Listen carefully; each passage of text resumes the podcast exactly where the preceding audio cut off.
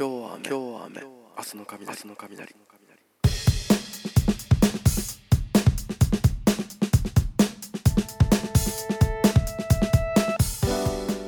はい、皆さんこんばんは。おはようございます。こんにちは。桜井康之です。今日は雨、明日の雷、本日もよろしくお願いいたします。えーこのラジオですね、配用しております桜井康之が、えー、といろいろと雑談をしていく素晴らしいラジオでございます。本日も、えーお時間許す限りお,、えーお付き合いいただけたらと思います、えー今日はですね、3月の28日土曜日でございます。えーもうすぐ春というか、もう春じゃないかというぐらいの暖かい気候が続いておりますけれども、皆さんいかがお過ごしでしょうか？えーいかがでしょう？コロナの影響とか皆さん受けていないでしょうか？僕は、えー特に受けていないと言っちゃうとあれですけどあの健康面では、えー全然丈夫に生きております、えー皆さんも体調に十分お気をつけてお過ごしください、えーではですね本日も、えーゲストをお招きして雑談していくラジオとなりますけれども、えー本日ご紹介しますのは、えー、と映画監督の橋本根弘君をお招きしております、えー本日から池袋シネマロサにてですね橋本根弘監督特集というものがですね、えー特集を組まれて上映をしておりまして、えー4月11日にですね、えー僕も出演させていただきました橋本根弘監督長編作品「それはまるで人間のように」という作品が、えー、原手劇場公開となります、えーまあ、それを記念して、えー橋本根弘君とお話をしていこうと思います。簡単に、えー紹介をさせていただきます、えー1994年生まれ群馬県館林出身在住でございます。高校3年生の夏部活動引退を機に日記をつけ始める。1日1ページを目標とし書き始めるもその退屈な日常からその日起きた出来事を書くことができず空想を書き始める。その後情報系の大学へ進学するも日記を書き起こした空想に形を与えたいという思いから大学卒業後東京ビジュアルアーツへ進学。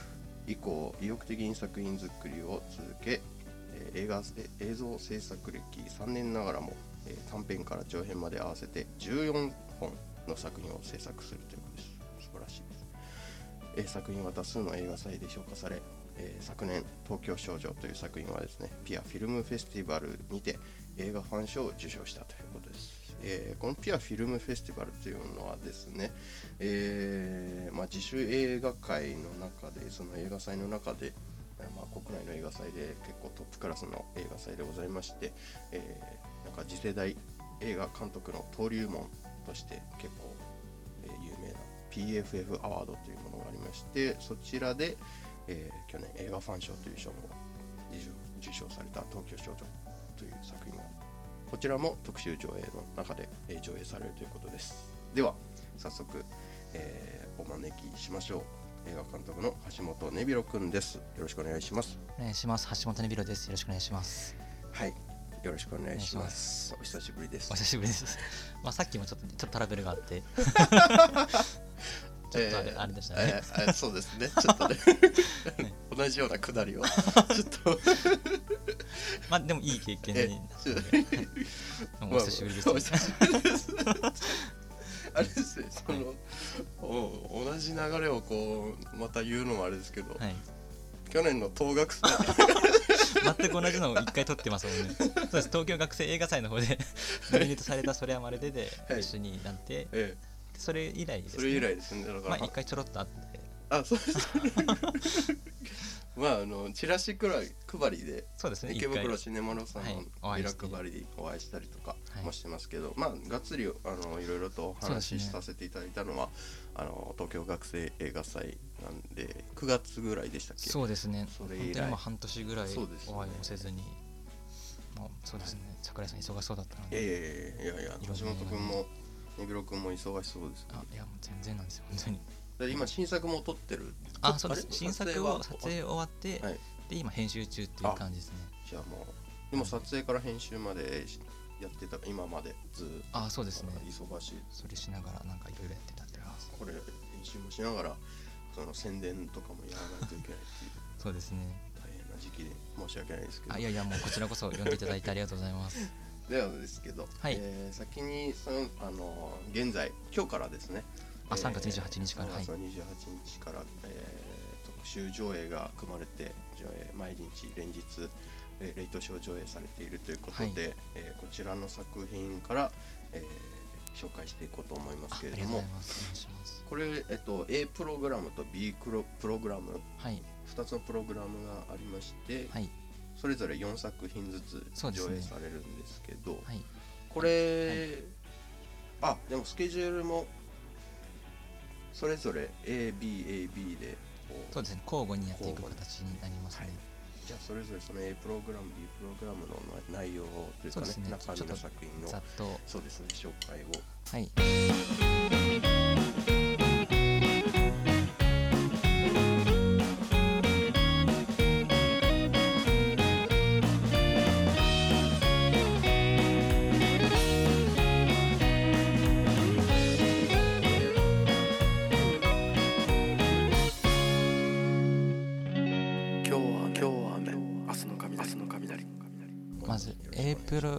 します、はい。エイプルグラムが、えっと、花人間っていう作品があるんですけど、はい。こちらがそうですね、えっと、自分がその今回上映していただく作品この特殊上映8作品プラスそれはまるで9作品、えー全部あの在学中に作った作品でしてはい。でその中で、えっと「花人間」っていう作品が一番在学中に撮った中で初めて撮った作品になります。あはい。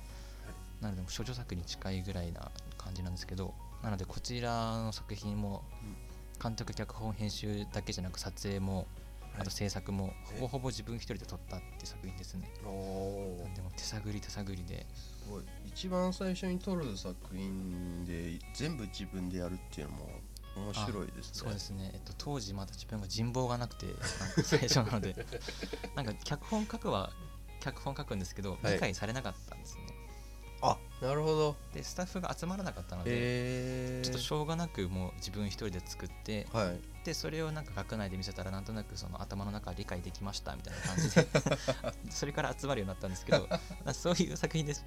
ちょっと脚本にするとわけわかんないんですけど なんか映像にしてまあわけ分かってくれたらいいなっていうなんか夢のお話ではい。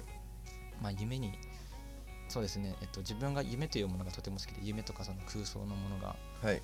その空想のものをなんか自分もどっか崇拝というかめちゃめちゃすごいものだと思っててはい。それを同じようにこの主人公の葉山太吾っていうんですけど、い。太吾くんが夢のことを崇拝してて、うん。その夢に崇拝し夢に取りつかれた男のお話っていう感じになります。あ崇拝するっていうのはそのこれは？夢を崇拝その特殊なものを崇拝すしてしまったがためにはい。同学年の人たちの考えとか全部否定するんですよあもうそれがもう自分の見た夢がもう正解というか。そうです。全てだと思ってて。そこに到達できてない他の人の考えはクソだと思ってて。そういう人間のお話ですね。ああかなりじゃあもうぜなんか完璧主義者の話みたいなあ感じでもそうかもしれないですね。でもめちゃめちゃ一人で友達のいない男ですね。そんな、まあ、葉山太吾に興味を持って、はい。葉山太吾を趣味としてなんか行動を共にする、うん。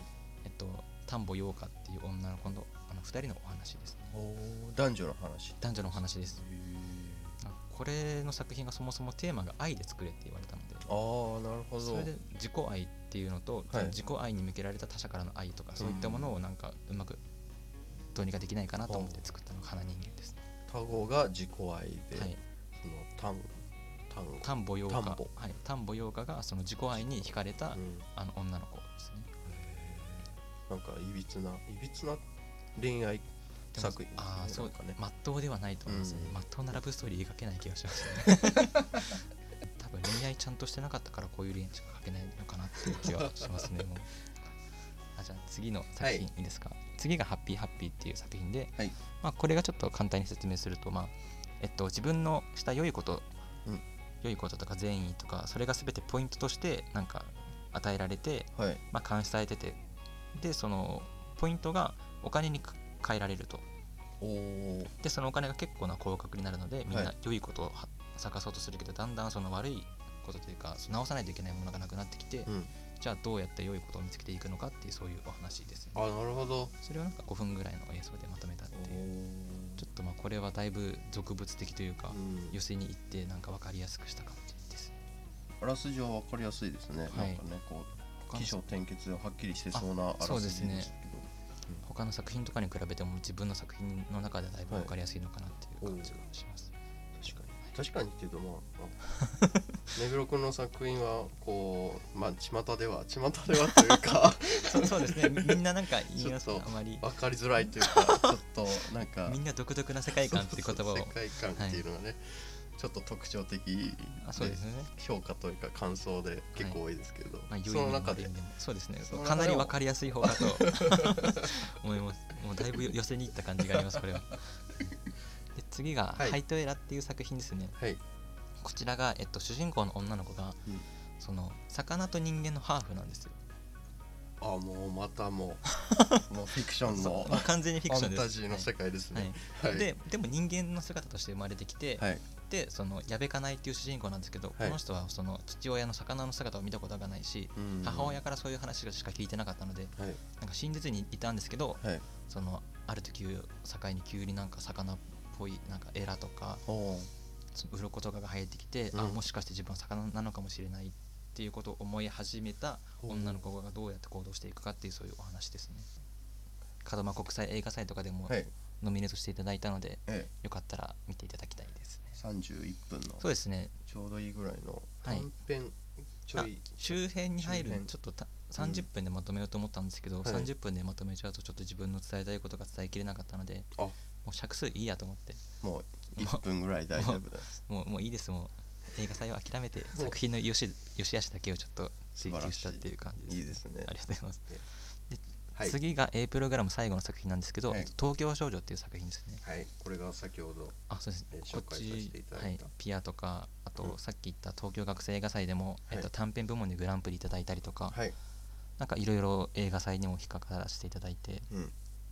一番多分知ってる人が多い作品かなっていう感じがしますね。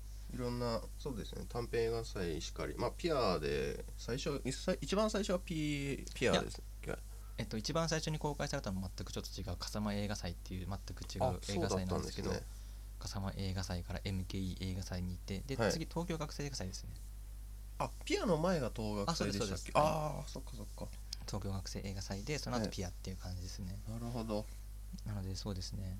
こちらの作品がまあ8分間の作品なんですけど、はい。まあ、東京にいる女の子の独り言をうん。ただただつらつらと書いてうん。読んでもらったっていうそういうお話です、ね。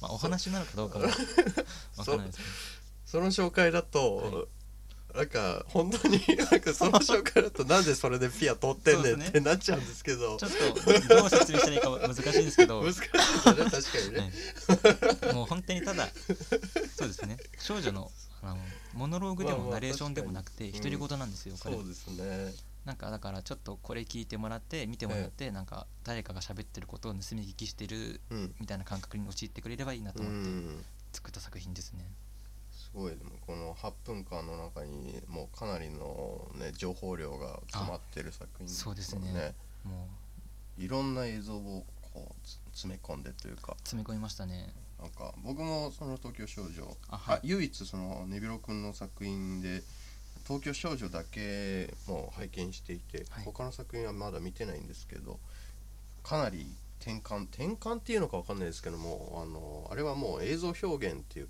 感じでいいですよねも自分はもうそういうつもりでうん。ストーリーというよりは映像として自分の表現したいものを撮ったって感じです、あの撮影はもはい。ういろんなカメラを使ってあですか？そうです。この東京少女のその伝えたいこととして、はい。まずその少女の記憶を頼りに独り言を言っていくんですけど、はい。その記憶って自分の過去うんのことを思い出しながら、うん。現在のことを喋ってで未来のことも想像しながら現在のことを喋るっていう、うん。そのいろんなことを頭の中で巡らせながら独り言言うと思うんですけどはい。それをなんか映像で表現したいと思った時に、うん。その一つのカメラじゃなくて、まあ、今回使ってるのが 8mm カメラとか、はい。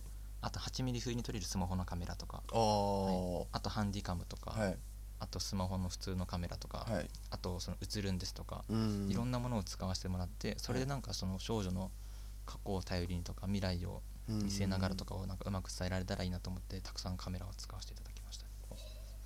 まあ、絵がもう映りもうまばたきしてるとつ次すぐそうですみたいな。はい、もう多分 記憶に全く残らないカットもたくさんあると思いますもう。ら本当にカットがめちゃめちゃ早くて。すごいですよ。なんかインスタレーションとかなんか美術館とかで流れててもいいのかなって思うぐらいの本当ですか、うん、と作品でした、ね、とても嬉しいですねそれは。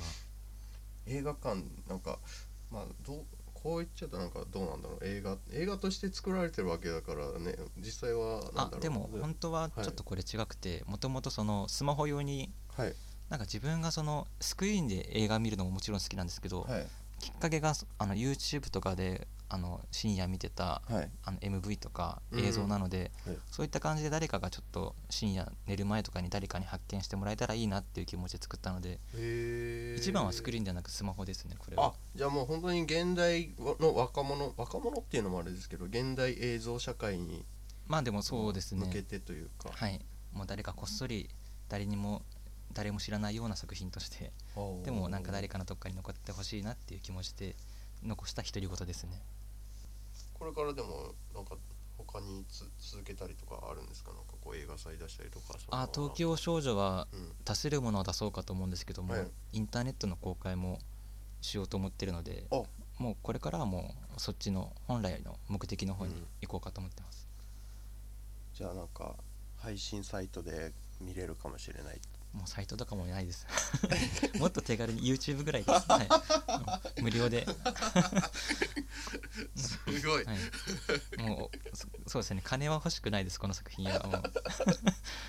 もう誰かがこっそり見てくれる素材作品として存在してほしいですね。でも今だって3年間で14本の短編撮ってるから、はいはいそれをなんかアップしててなんか軽い YouTuber みたいになれそうです。ね そうですね。もうそそういう人になりますね。YouTube として全部公開したら。普通に収入広告収入入りそうです。あでもそれでもらえたら嬉しいですね。でも東京少女はもうお金本当に もう無料でただただただ見てほしいです もう一人で。まあまずはねロサで。あそうですね、ええ。シネムラサさんの方で。見ても、劇場スクリーンで見てもらって。はい。で多分そのスクリーンで見るのとやっぱりそのパソコンで見たりスマホで見るのと全然違うと思いますね。はい。そこでなんか2つに2回楽しむみたいなそうですね。発見とかも全然違うと思うので、はい。い、ろんなところで見ていただければと思います。はい。以上が A プログラムのはい。4作品でございました、はいはい、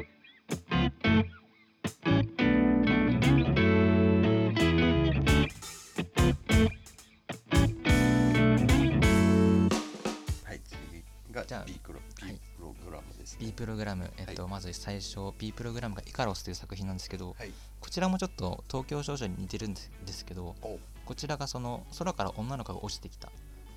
あっていうこれは、はい。ララピュタの世界。そうそうなんです。ララピュタの世界なんですよ。でもラピュタってあのパズーが支えてくれたじゃないですか、はいはい。パズーいなかった時のラピュタです 空から女の子が落ちてきた。これ誰なんだ？っていうことをなんか90秒間の間にまたモノローグと映像で伝えてるっていう、えー、そういう感じですね。なのでこれは本当に世界観としてはもうジブリのラピュタのはい。パズーがいないバージョンだと思ってくれれば、なんかかわいそう。でもでもそこ気づいたの俺初めてだったので。あマジですか、はい。もうあそうなんですよってもうすごい これシータなんですよ。いやもうだって女の子が空から落ちてくるのはもうラピュタしかない。僕もう僕の中ではもうラピュタしかないですから。自分も誰が誰も気づいてくんないなって マジっすか？はい。え空から、はい、少女が降ってくるお話なんですよって言っても、えー面白そうだね。ー、いやいやいやもうあるあるあるすでにもう出てる。でそれでもパズーがいないバージョンですって言いたいんですよ。うわー。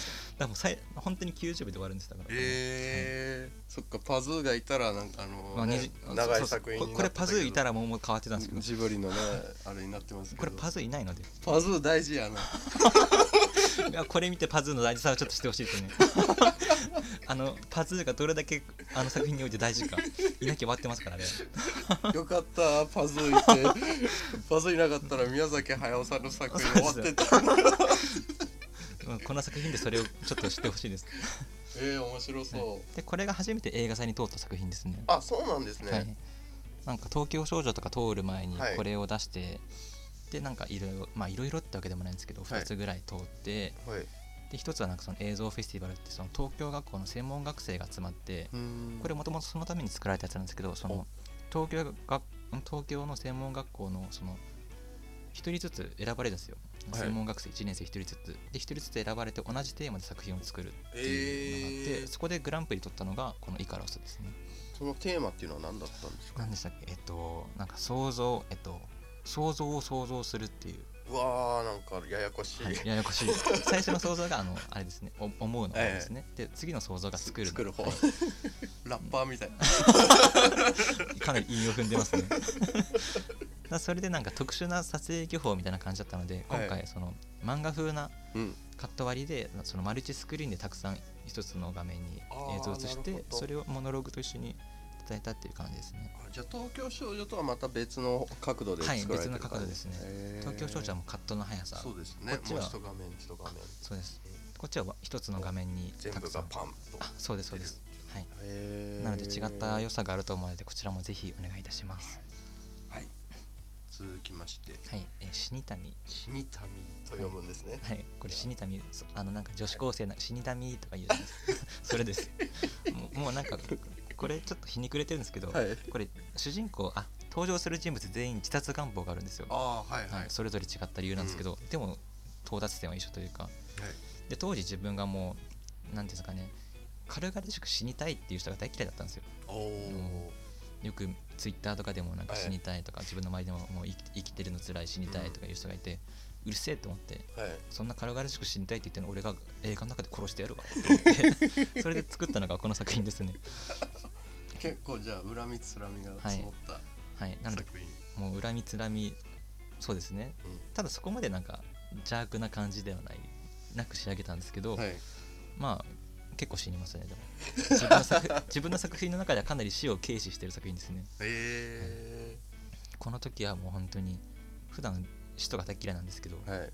これに関しては逆になんか死を軽視することでうん。なんか逆のことを思ってくれたらいいなって思って作りましたね。もうあえて自分のはい。意図は反することをしている作品ってことですね、そうです。自殺は絶対ダメですよもう。ダメ絶対。自殺はするならちょっとそうですね。その原因を追求してはい。自殺するきっかけとなった人をあぶり出してください別の別の方向に向かいそうですそうそうです。ね殺殺人もダメですけどちょっとその人ちょっと解決しましょう一緒にっていう。なるほど。はい。はい。それが死にたいみっていう作品ですね、はい。で次が来世進路表ですね、はい。今回 B プログラム全体的に死をテーマにしてる作品が多くておで来世進路表もちょっと同じく死をテーマにしてる作品ですね。もうねタイトルが来世ですそうですね。これがえっと死んでその来世を決める部屋っていうのがはいありましてそこにいる男女のお話っていう感じですね。あじゃあもう天国の話というかもうこの世じゃない話ってことです、ね、そうですこの世ではないですね。でそこにいる2人がなんか次の来世をどうしようかねって話しててはい。で音がいろいろなんかこの、えーマグロになりたいとか、はい。鳥になりたいとか、うん。そういうことをいろいろ言ってで女の子もなんかなんかそのことに対していちいちイチャモンつけてそれうん。良くないよとかいろいろ言ってくるっていうそういう2人の会話劇を5分間でまとめたっていう感じです、おおなんかありますか？来世になりたいものとか、来世？はい、死んだら次何になりたいとかありますか？僕来世とか信じてないんですよね。あ本当ですか？そう。じゃあ、はい、単純に何になりたいとかありますか？あ僕人間以外でってはい。ことですか、うわー。ないですね。人間オンリーですか？なんかうん怖い。他のなんか経験してないものになるっていうのは結構怖いじゃないですか、俳優なのにですか？俺俳優さんでなんかそういう役が強い人なのかと思っていやいやいや。ろんな役になって。でもいろんいろんな役は役でもそれはであも人間じゃないですか、はいはいはい。まあでも舞台とかでなんか動物やったりする人もいらっしゃるしますけど、キャッツとかは。基本的には人間だから、はい。いや他の生き物になるとかそうなんかあなんか怖いですよね。ああなるほど。はなんかでも地球上って人間が一番上上層階にはいいるじゃないですか、はい。だからそれ以外になっちゃうともう殺される未来しか見えない。なるほど。人間様々になっちゃうんですね怖いな。ならもう一番上の存在の人間のまま。地球上の絶対的立場に入れる。権力者ですね。人間様でいたい 桜井さんの来世はもしあるなら人間のままに人間の。次。で最後の作品ですね。はい「シタンタンタン」っていう作品ですね。はい、これは難しい漢字が。そうですね。でもこれええ。なんかその漢字のままでえ死んだ後のストーリーを淡々とお話ししますっていうそれだけなんですよ。これは造語ですか？あ造語です。あ。もう単純になんか「タンタンタン」っていう可愛いなって思って。で最初に「死のお話だから「死」をつけて「シタンタンタン」です。ねあーじゃあもう最初タンタンタンがそうです思い浮かんだんですね、はい。あ可愛いってなって。へなんかストーリーを淡々と話すことをタンタンタンって言ったら可愛いなって。思ってー女子高生みたい。でもでもなんか可愛い言葉って結構あるじゃないですか。さっきのああのなんか、はい。あのちょっとお話ししたんですけど、えノンレム睡眠とか、はい。そういう話もちょっとしててそれもなんか可愛いなって思う言葉だなって思うのでそういうのなんかちょくちょくメモしたりとかしてて。おあそっかそうですよね。日記つけてるわけですもんね。あそうですね。常になんかメモはしてますね、うん。でその中で生まれたのがこの「シタンタンタン」っていう作品ですね。はい。でこちらがあの死んだ後のお話なんですけどはいその死んだ後に生まれた人間のお話なんですよ死んだ後に生まれた人間要は死後の世界に生まれた人間のお話ですね。あじゃあもう世界線が違うんですね完全に。そうです。お。で自分がその天国とか地獄とかっていう概念があるじゃないですか、はい。天国はなんかその、まあ、みんな幸せでとか。はい。でも地獄はその鬼にああだこうだされてとか、えどっちも嫌いなんですよ俺。ーはい。そのずっと幸せも嫌だしうん。ずっと苦痛も嫌だしうん。あくまで死んだ後もまたこのこの同じようにこの地球日本に生まれたように日常が過ごせればいいなと思って新しいその死後の世界を提示したのがこの「シタンタンタン」ですね。お橋本根広なりの死後の世界あそうですそうです。こうなってほしいなっていう世界です。じゃあ根広君が死んだらこの世界だったら。いやもう嬉しいですよ。死んでこれだったらガッツポーズしますよ。やったーってなります。いいですね、はい、へでこれーなので「中雨」っていう言葉があるんですよ。はい。それがあの死んでから次生まれ変わるまでの間のことを中雨っていうんですけどはい。そのもしその中雨があるとしたら死んだ人間はどうやってその死後の世界に生まれるのかって考えた時にはい。あの老人の姿で死ぬなら老人の姿で生まれるんじゃないかって思ったんですね。で逆にその赤子の姿で死ぬんじゃないか、はい。でそうすることによって次こっちに来た時に赤子の姿でまた生まれるんじゃないかって思ったんですよ、もし中雨があるなら、っうん。ていうことを思いついてその老人の姿で生まれて赤子の姿で死んでいくうん。人たちで溢れた世界のお話が「シタンタンタン」になります。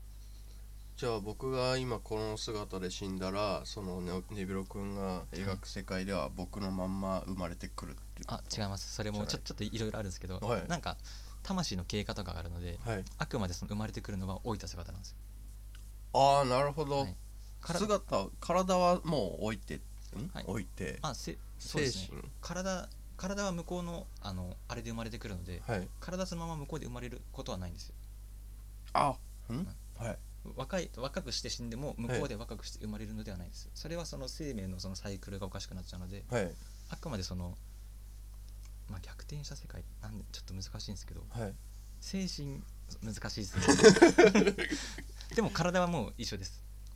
体は僕は僕として体はあるっていうこと？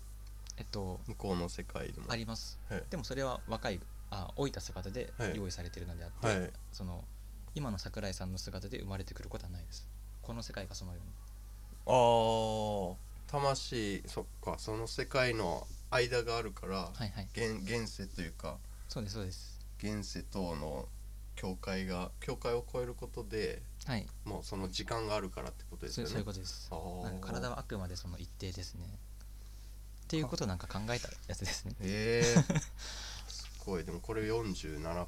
一番この中では長い特殊女優の中で一番長いですね、うん。だそれがいろいろ特殊メイクとかして、えっとはい。その0歳から死ぬまでを描いているので。あえじゃあ一人で？あでもえっとちょっと違うんですけど、はい。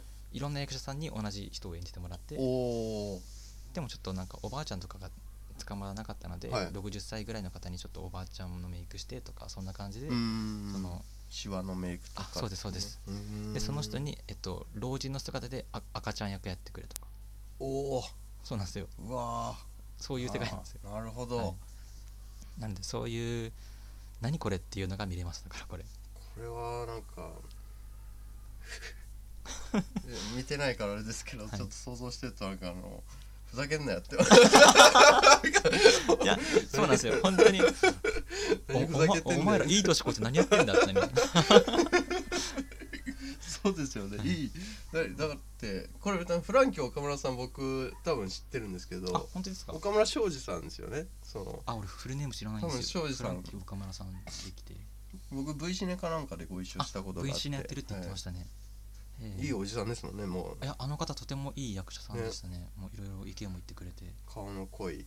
濃いです。4050もうすぐ50いってるんじゃないですか。いってないいってるかいってないかぐらいのおじさんですよね、でもいい年の取り方してるなっていう方なんかでしたね、面白い、はい。なんかフランキー岡村さんも、うん、えっと8歳ぐらいの役で出てます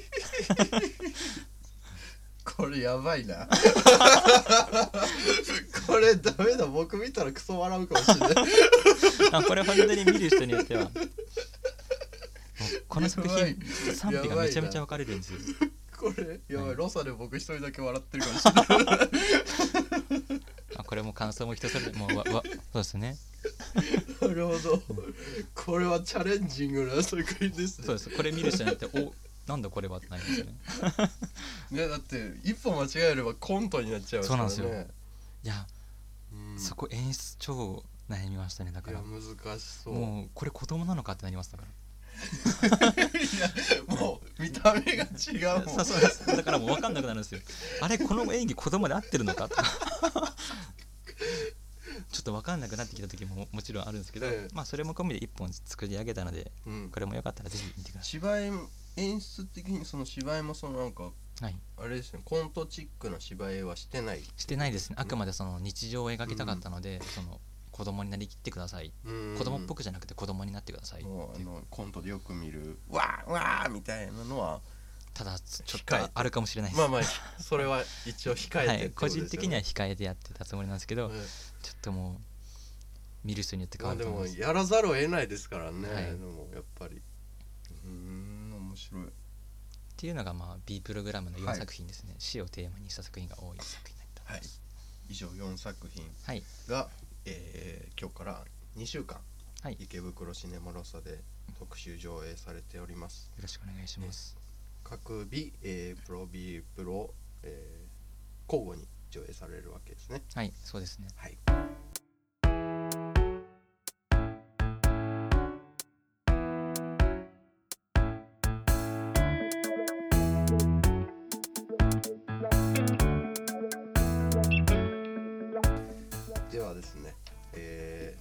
題本題っていうのもあれですけどはい。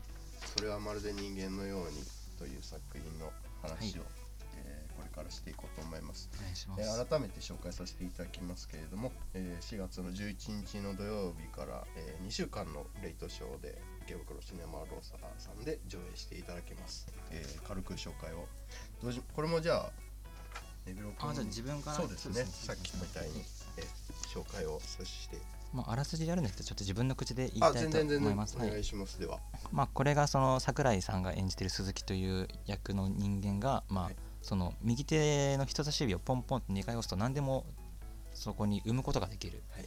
水でも生き物でも食べ物でも何でも生むことができる。そういう人間がおりまして でその男性のそばにまあ寄り添う形で常にいる少女花はい。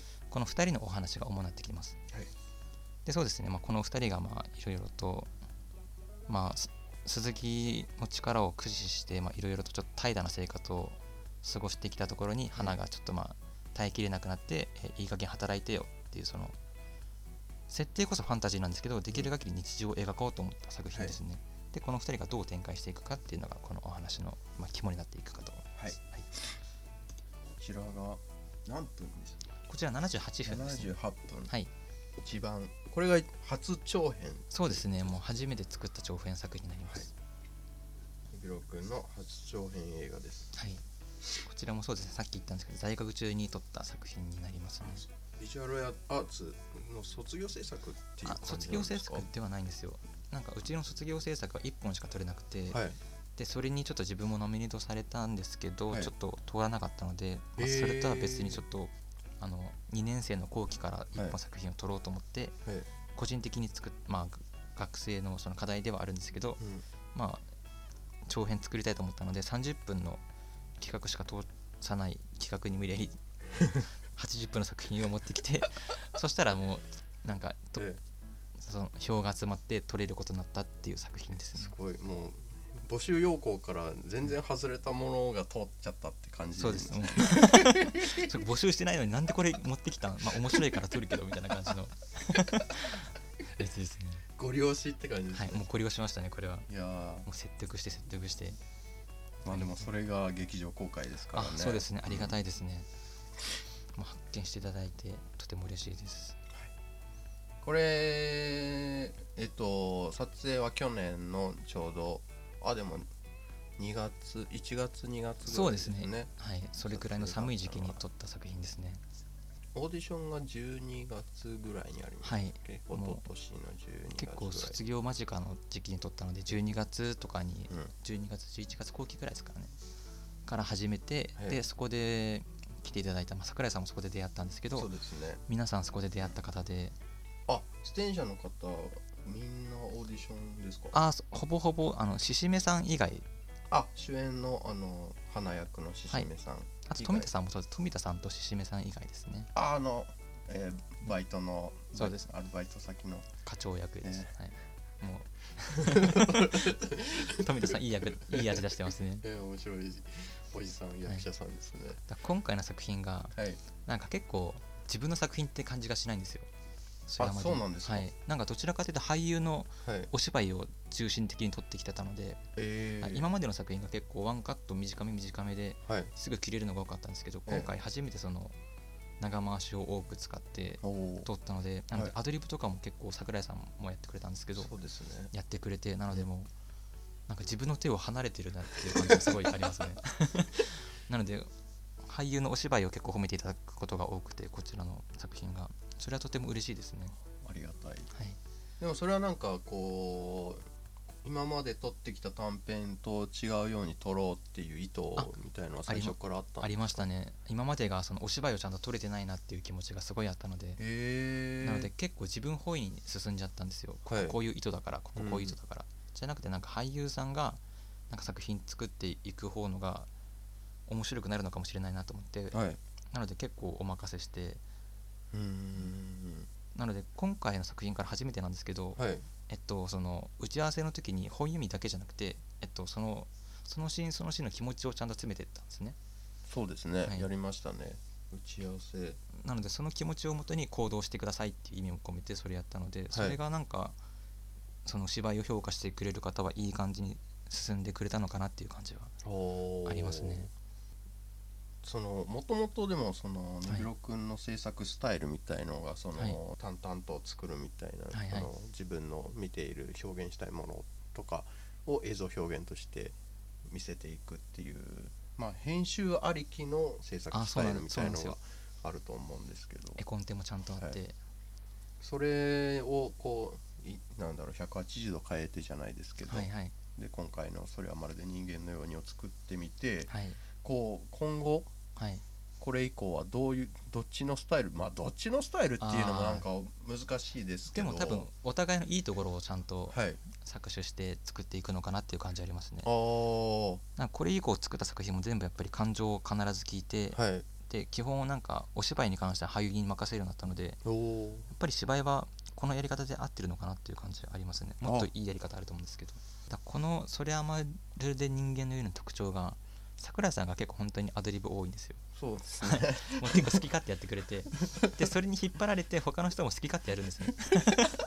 なので自分も見ててなんか面白いからいいなこれはっていう感じなんですけど脚本と全然違かったりするんで、確かに、はい、もう一つなんか自分があの何日かインフルエンザで行けなかった時があったんですよ もうもう絶対ダメなんですけどなのでもう監督の監督不在のままちょっと演出プランだけ助監督の方につなげ伝えて演出してくれってややってもらったところがあるんですけど。ありましたね、はい、でそこでなんか部屋のシーンなんですけど、ええそのさっき言った富田さんその課長役の富田さんの悪口をめっちゃ言ってるところがあって 俺それなん全然脚本に書いてないのにあの化け狸がとか。言ってない俺。脚本書いてないけど脚本家俺だから。これやったら俺が言ったことになっちゃうってなって。スカってやってるって思って違うあの本当カットがかからないから。本当いやそうなんにです。よ多分そのネビロ君が現場にいたら多分こちょうどいいところでカットをかけるんだろうと思うんですけど、やっぱ演出プランしか教わっあの教えられてない助監督がそこにいるから、はいそそね。の人がカットかけるまでやらなきゃいけないから。もうずっと脚本にないところのセリフがまあ 悪口ばっかりだったので。もう言うしかなかった、はい。で出てくるものを全部。はい、でそのししめさんって花役のししめさんも「そんなこと言わないの? 」俺の気持ち代弁してくれてたので でもししめさんにカットしてほしかったなって思いましたね。ダメだって思ったらもうでも多分なんとなくみんな笑ってたんだろうなっていう感じが。カット切った瞬間にもう笑ったんだろうなっていう感じがすごい伝わる映像でしたね。多分アドリブが多かった気がしますね。そうですね、あのバイト先のその先輩役のトミー君とかも結構アドリブで多かったですね。いろいろ加えてくれてた、多分、ねトミーさんポテンシャルが多分ユーモアセンスあるんだなって思いましたね、もうちょくちょく出てくるワードセンスが面白いなって思ったので、うん。この人のお芝居もそうですね。あとやっぱりししめさん。はい。ししめさんがその他の人たちに比べてすごい真面目なんですよ自分からしたら。うん。なのでアドリブも弱いんですけどはい。その分合わせてくれる力がすごいあってうん。なのでこの桜井さん由美子さん片桐さん富井さんはい。もうこのほ他の人たち全員変な人なんですよ。俺からしたら。変人しか集まんなかった。この人たちを うまくまとめてくれたっていうのがししめさんの印象ですね。もう本当に自分の作品作って初めてですよ。この変態しか集まんなかったのは。でもオーディションで選んでるわけだから。この人面白いね。この人面白いね。っていう人集めたら本当に変な人しか集まなかっメな人ばっかりたいやもう。結果やばいぞこれで。ししめさんがいなかったらもう崩壊してたかもしれないですよかったですね。ししめさんのその花役もオーディションで選んでたらやばかったかもしやれないですね。もう自分の判断でやってたらししめさんだけもうプロデューサーの方が紹介してくれたのでもう。ああよかった。いやな本当にだからこの作品はもう結構お芝居褒められるのはこの作品が初めてかもしれないですね。あ、そうなんですね、はい、他はなんか監督として面白いねとか脚本面白いねって言われることああったんですけど俳優のことをどうのこうの言われることがあまりなかったのでそれはとてもなんか良かったなって思いますね。僕そのそれはまるで人間のようにのそのオーディションに行く前はい。のそのはねびろくんの作品見てなかったんで、はい。はいどんな作品撮られるか全然分からず現場行ってはいでそのまあ去年あの東京少女を見見てはい。で他のこういった特集上映とかなんかでねびろくんの作品がなんか映画祭で上映されたりとかするときに、はい。まあなんかビジュアルを見たりとか、あはいはいどんな作品みたいなその、まあ、ビジュアルでなんとなく雰囲気とかで出たりするじゃないですか。はい。で今回の特集上映の4 8作品のビジュアルとか今話を聞いたりしててはい。かなりこうもうもう本当に監督としてその、まあ、橋本ねびろくんの世界みたいのが一つそうですね。絶対存在するみたいのがありそうだなっていうのは。そこは自分なりにも追求はしたところなので、なんか自分にしかないものをうん書こう書こうっていう感じはありますね。うです。考えるとはい、そのそういうのを見てからそれはまるで人間のように現場に そうですね。行った方がよかったかもしれない。もうこその前まで全然公開してなかったのでもうちょっとこれから頑張るのでちょっとこれ見てる俳優さんとかいたらなんかそしたらそうですよね、うまくこうねこうねびろくんの世界と、そうですね。そう何を描きたいのかとかがお分かって。互い共共鳴し合ってというか。そうですね。自分は世界観とかを作るので、人間は俳優さんに作ってほしいっていうのがすごいあって、なのでそこの追求は一緒にはするんですけど、うん。まあ、決めるのは俳優さんだと思ってるので、えそこはなんか任せたい感じはすごいありますね。えうん。これ今回のもその、はいはい。なんだろう概要はフィクションというかあ完全にフィクションですね。SF ありえとい。うかですよね、はい想像するリアルとはかけ離れた作品なんですけど、そはい。この作品の制作に至るそのなんだろうあ。プロット段階になる。えっとそうですね。えっとこの作品がそもそもちょっとまあネタバレにもなっちゃうんですけど、はい。フランケンシュタインっていう作品があってはい。で、まあ、フランケンシュタインはその怪物の名前じゃなくて博士の名前なんですけど、そのはいフランケンシュタイン博士がその怪物を作ってで作られた怪物があまりにも醜いから、うん。そのみんな嫌ってまあそのことに反抗してフランそのフランケンシュタイン、えっと、怪物がうん。暴れちゃうってそういうお話なんですけど、はい。今回のその「それあまり」でもフランケンシュタインをすごいイメージして作っててはい。まあ完全にネタバレになっちゃうのでちょっと どうしよう。でもそうです。なのでこの作品結構金魚とか出てくるんですけど金魚もそのフランケンシュタインみたいな感じですね、うーん。その主人公の、えっと、鈴木が何でも作ることができるので、うんでこの何でも作ることができるのは今の人間もそうだと思ってるんですよ。何でも作ることができて何でも破壊することができる。神様に近い存在の存在神様に近い力をうん。今人間はできてると思ってて。そうですね、はい。さっきの来世進路表の話にも出てましたけど、はい。地球上では人間もうがか人間トップです一番最上位の、はい。存在もうだから。本当に。もう人間今オーマイゴッと言ってる場合じゃないですよ。そんな暇あったら病院行けって話ですよ。してくれる結構何でも何でも対応してくれるので。なそういうその、はい。最たるものとして鈴木というものが出ててうん。なのでそう何でも作ることから何でも破壊することができるっていう人間の特徴をギュッと詰めた人が、うん。まあ人間っぽく生活してるっていうそういうものを描きたいなって思あって。でー。その中で生まれてくるものうん。何でも作ることができるからこそ生み出されたもののなんだろう、まあ、苦悩とかうん。喜びとかもあるし、その消されるという恐怖とかもあるだろうし、うん。っていうのをなんかうまく描けたらいいなと思って作ったのがこちらですね。これはあの冒頭のその紹そのネビロ君の紹介にもありましたけど、はい。日記を書いてるじゃないですか、はいはいこの空想日記はいって言っていいんですかね、はい。空想日記のなんか一編だったりするんですか？この。あでもえっとそうですね、うん。えーどういう経緯で生まれたんですかねこれ。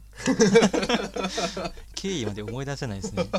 でも多分そうですね。基本的に、はい。あの自分が群馬に住んでるんですよ。はい、群馬に今も住んでて、うん。で2時間かけて東京に来て、はい。2時間かけて実家に帰ってうん。往復4時間その電車の時間があるのではい。その時間の中でもずっと脚本案を考えてて、はい。多分その中で生まれた一つがこちらの作品だった気がしますね。単純になんかあの何でも想像することができて何でも破壊することができる人間がこの世にいたらどうなるんだろう。っていうところから想像を膨らませた感じですかね。じゃあ基本的にそのネビロ君のその、はいなんかなんだろうこういう作品を作ろうっていう案が生まれる瞬間みたいのって、はい。自分のこう疑問とかあ疑問ですね。が多いはい。疑問はめちゃめちゃ多いです。自分も今作ってる作品が、はい。編集中の作品があはい。その人間が水になっちゃうお話なんですけど。おおまた。まはい。た。そうなんですよ。あまりまともな作品作れないので。だその水になっちゃったらはい。人間どうなるんだろうとか水になっちゃった人の周りの人はどう思うんだろうとかおそういったことを想像したりとかあともう一本作ってるのがはい。えっとそのフェニックスっていうはい。不死鳥いるじゃないですか。はいはい。フェニックスの肉がありふれてうん。その不死鳥まあ不老不死の人間がありふれた世界になったらどういうふうあなー。それ構造をするそうですよね。フェニックスの肉を食べたらみんなはい。不老不死の力を得るというか、はいはいそれに憧れた人とかもいてとか、い。そういったことを考えたりとか結構ファンタジーなことを考えてからそこから日常に置き換えたらどうなるんだろうっていうことがよくありますね。映画をあまり見てこなかったんですよ。へ大学時代にえはい。あの見ようと思って年間400本とか見たんですけど、はい。それまではもう全く見てなくて。でコントが好きだったんですよ。おおお笑いの。はいでラーメンズがすごい好きで。ああはい。いいですね、はい。シュールコント。そうなんですよ、はいであれもなんか特殊な設定の中に生きはい。る日常的な人というか、うん。それがすごい好きではい。それをなんか作りたいなって思うのが多分強いからこそこういうのが生まれるのかなって感じ。じゃあ小馬健さんの世界ですね。俺はもうすごい憧れてますね小林さんには。なるほど。もともとでも映画監督になろうっていうのは思ってなかったんですあ思ってないですね。今もあまり思ってないかもしれないです、はい。映画監督へのこだわりはあまりないかもしれないですね。へえ。なのでその映画じゃなくてもいいですし、はい。MV とかえ映像系は好きなんですよ。はい。なので映像系であるならば、うん。それこそ東京少女がそうだったんですけど、はい。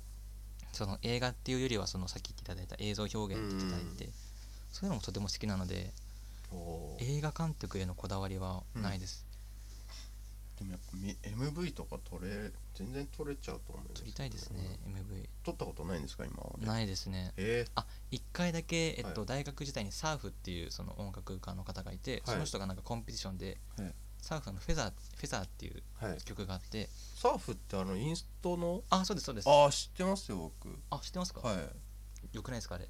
あのおしゃれなおしゃれです。おしゃれな曲をめちゃめちゃおしゃれ。やる,、ね、やる人ですよね。あの人が一回なんか MV を募集するってなったのでそれに向けてはい。あの一本撮ったことはあるんですけどはい。それだけですね。へえそれも通らなかったので。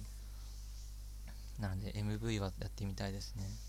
作ってほしいですねなんかでも。MV でもとかこう東京少女とかこう上映されてなんかこうなんか作ってくださいって言われたりとかないんですか？あんま全然ない東です、ね、京少女なんか結構なんかこれだってモノローグをその、はい。ねなんか音に変えただけでもなんか MV になりそうですよね。あなできたらやってご、うん。やりたいですね。もう本当に。映像の素材はたくさんあるので。うんバカみたいに。差し込んで差し込んで、はいもう基本あの気になったら回すんですけど、ええ。スマホの容量がいっぱいになるじゃないですか。あはいそしたらもう Google ドライブでまた新しいアカウント作ってお。満帆になるまで動画入れるんですよ。へえ。それを何回も繰り返してももう6つぐらいアカウントがあるのですごい。もう全然素材はたくさんあるので。もうそれを売った方が早いんじゃないですか？そうそうですね。フリー素材としてなんかこもう配信したりとかなんかこう一部有料みたいななんかオーディオストック的な感じでそうでできちゃうんじゃないですか？全然綺麗じゃないのでもう。に日常的な動画が欲しい人はもう 欲しい人いたらもう全然言ってくれたら。すごい。まあもうすごい時代ですよねやっぱね。あ映画にこだわることはもうないですね。あもちろん映画もとてもしたいんですけど、ーはい。なんか商業映画とかもしてみたいと思うんですけど、はい。それと同じぐらいなんか好きな人の MV 撮ってみたいとか、うーん。ユキとか好きなのでおユキの MV 撮ってみたいっていうのはずっとありますね。世界観あのそう世界観すごいです。ユキの世界観となんかどうなんだろう。ややりたいやりたいやりたいんですよ。もう憧れてる。でも曲調はなんかこうねポップな感じだからあれかな、なんかあ合うかもしれない。でも確かに自分まだ暗いんですよね。そうゆきさんのなんかねこうか歌詞のイメージとちょっと違うかもしれないなっていう、でもやってみたいですねもしそこで一緒になれたら俺もうやめてもいいぐらいですもん。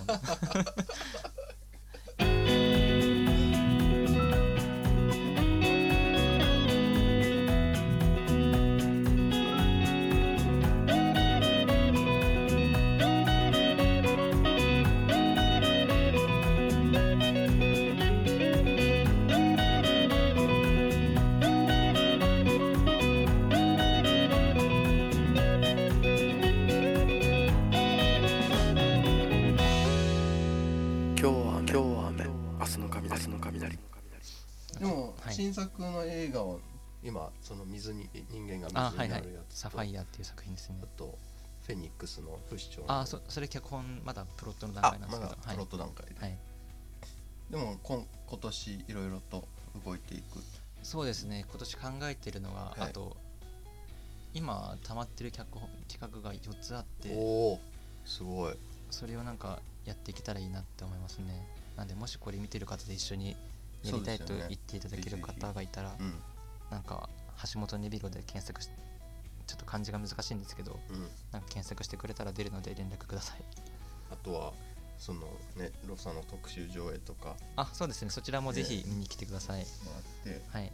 直接ごお声掛けくれたらもうこちらも嬉しい制作会社さんのお偉いさんとかね。そうですね。お金出してやるよみたいなことが来てくれたらもうえ。作るので何でも仕事します。お金ないのでもう何でもします。企業 PV でも全然やりたいです。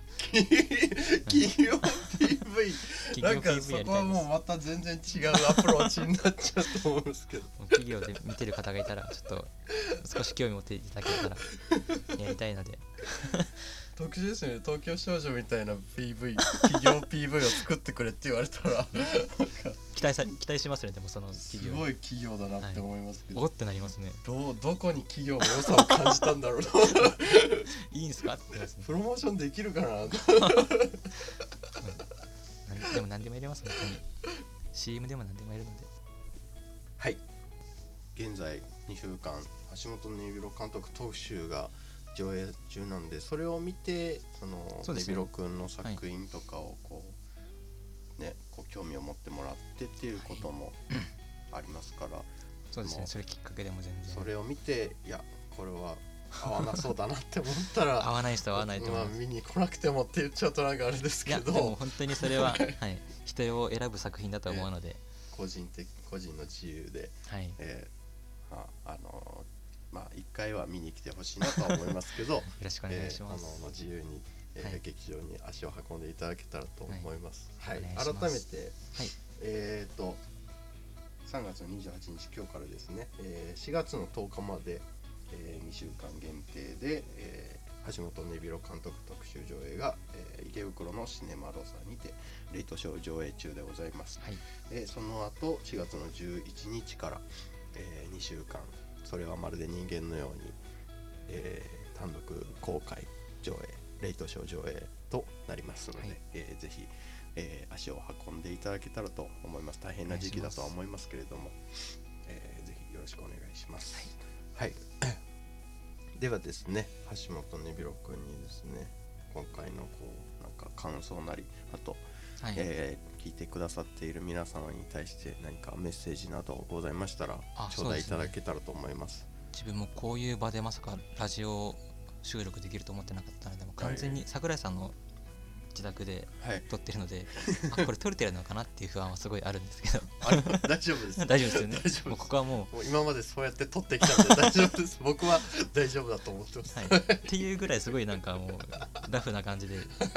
あすごいだから居心地は良かったですね。あありがとうございます。あ聞いていただいてありがとうございました。でもしこれ聞いていただいて、まあ、興味のある方とか少しでもなんか自分の作品に興味持ってくれた方がいたら一緒に作品作れば作れればと思うので、えースタッフ俳優あとその他何でもいいのでちょっと興味あったらぜひお声掛けください。お願いいたします。あのもうもう客じゃなくてって。あそうですね。あ 全然あの上映に来ていただくのもとても嬉しいんですけどそうですね。あの次の作品につなげられればととても思っているので新しいアプローチの そのリスナーをそのお客さんとして見るんじゃなくてもうみんな関係者だと。そうですね。ちょっと勝手にそう思っちゃってました。いや新しいでも ありですね。確かに。今までそういう呼びかけしたことなかったですけあど本当ですか？ありですね今。新しい。これからそうしていこうかな。ぜひ使ってください。もう次に次にででもそうですね。そのね映画に限らずそのやっぱ同じ穴の無地なじゃないですけど、はい。やっぱこうつながりつながりではい。もうどこに出会いがあるかわからないのではい。もうたくさんの人とつながりたいので、うん。お願いいたします。そうですね。はい。別に俳優さんとかね別にあ関係ないですからね。プロアマとかはい。もうそんなくくりほとんど今ない時代ですからはい、ね、単純になんかどっか行きたいとかでも全然いいですあもうそうあそのレベルでいいんですね。もうそそその人のこと少しでも知れれば勉強になるのでもう知らない人と話したいです、おはい、レンタル何もしない人みたいななんか。もう何かあったら呼んでください。もう何でもするので、う。ん。なんかじゃあ、あのーこれは、えっと、ねびろくんのツイッターとかでいいんですかね？あツイッターではい。え。ツイッターになんか DM とかしてくれればはいじゃあ。リプライでも全然いいです。お願いいたします。ねびろくんのツイッターが一番窓口になってるそうですね。ねはい。よで DM なりリプなりじゃあ気になった方 ろしくお願いします。日ご飯行きましょうとか。でも全然いいです。割り勘でよければ。おごることできないので割り勘でよければ全然行きましょう。暇つぶしにどうぞおもう。そうです。もう。一人じゃ行けない場所とかあったら呼んでくれたら行くので、人とい、人とだったら行ける場所多いですよね、うん確かに。そういう場所も焼肉とかでも行くので。あよかったらお願いいたします。じゃあ僕もなんかあったらじゃあ DM します。そうですね。一人じゃ辛かった。ら寂しかったら呼んでください。お願いいたします。はい。本日はですね、はい。えー橋本根弘監督に、えーお越しいただきまして、はい。い、ろいろ話を伺ってまいりました、えーお越しいただきましてありがとうございました。ありがとうございました。あのーまたえっと上映。あそうだ。これも言っあれなんですかねどうなんでしょう。コロナの影響とかもあるから言わない方がいいのかなあ舞台挨拶ですか？そういうイベ舞ントは。台挨拶はそう今のところ、うん。今のところなんですよ。はい。えっとまあ土日とあと最終日のみ。はい。あとところどころどこかでなんか行えたらいいなと思うんですけど、はい。ちょっとコロナがどうなるか全然わからないので。確定できないんできないんですね。なのでこちらの舞台挨拶なんかもツイッターなんかでお伝えできればと思うので、はい。ちょっとそちらもはいよろしくお願いいたします。随時あの劇場のサイトだったりこれも、映画の公式ん映画の公式アカウントがあるあありますねあります。ねそちらでも行っていくので。ぜひぜひそちらもよろしくお願いいたしあのますチェックしていただけたらと思います、はい。はい、本日の、えーゲストはですね、えー映画監督映画監どうなん？映画ま監ま督、ととりあえずここでは映画監督で、はい、映画監督で、はい。はい。映画監督。の橋本根弘さんにお越しいただきました、えー誠にありがとうございました。ありがとうございました。ではまた来週お会いしましょう。さよなら